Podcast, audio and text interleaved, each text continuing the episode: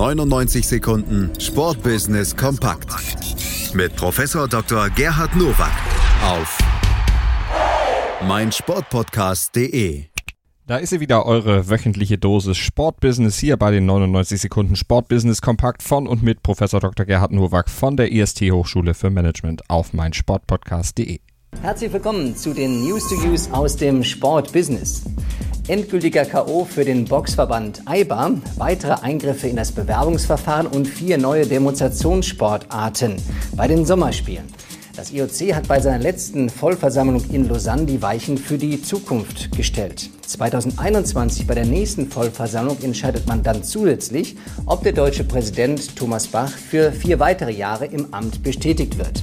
Die vier Demonstrationssportarten sind Breakdance, Skateboard, Surfen und Sportklettern.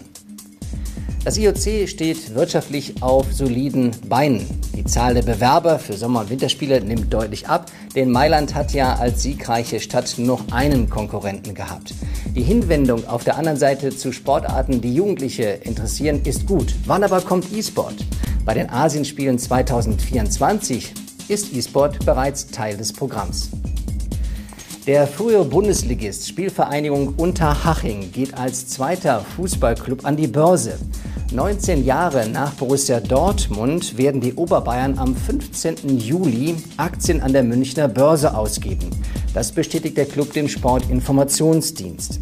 Der Ausgabepreis für 4,5 Millionen Anteile soll bei ungefähr 8 Euro liegen.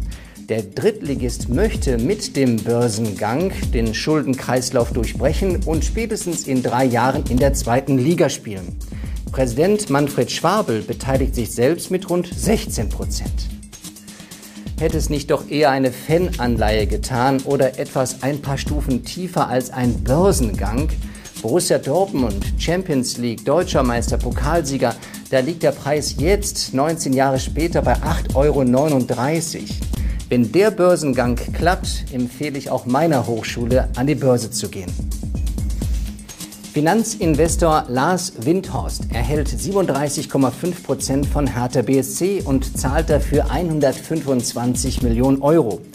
Weitere 125 Millionen könnten hinzukommen, wenn Windhorst maximal 49,9 Prozent Anteile erhält.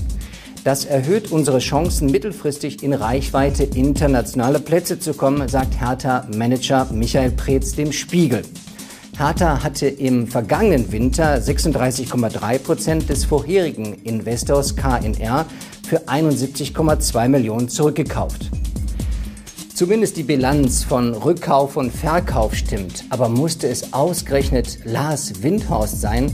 Vielleicht erinnern Sie sich, in 28 Fällen wegen Veruntreuung verurteilt mit Haftstrafe auf Bewährung und jetzt der Partner für Hertha mit zwei Sitzen im Aufsichtsrat.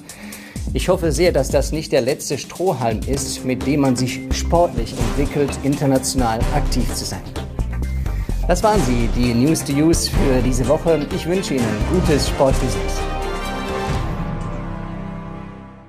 99 Sekunden Sportbusiness kompakt mit Professor Dr. Gerhard Nowak auf meinsportpodcast.de.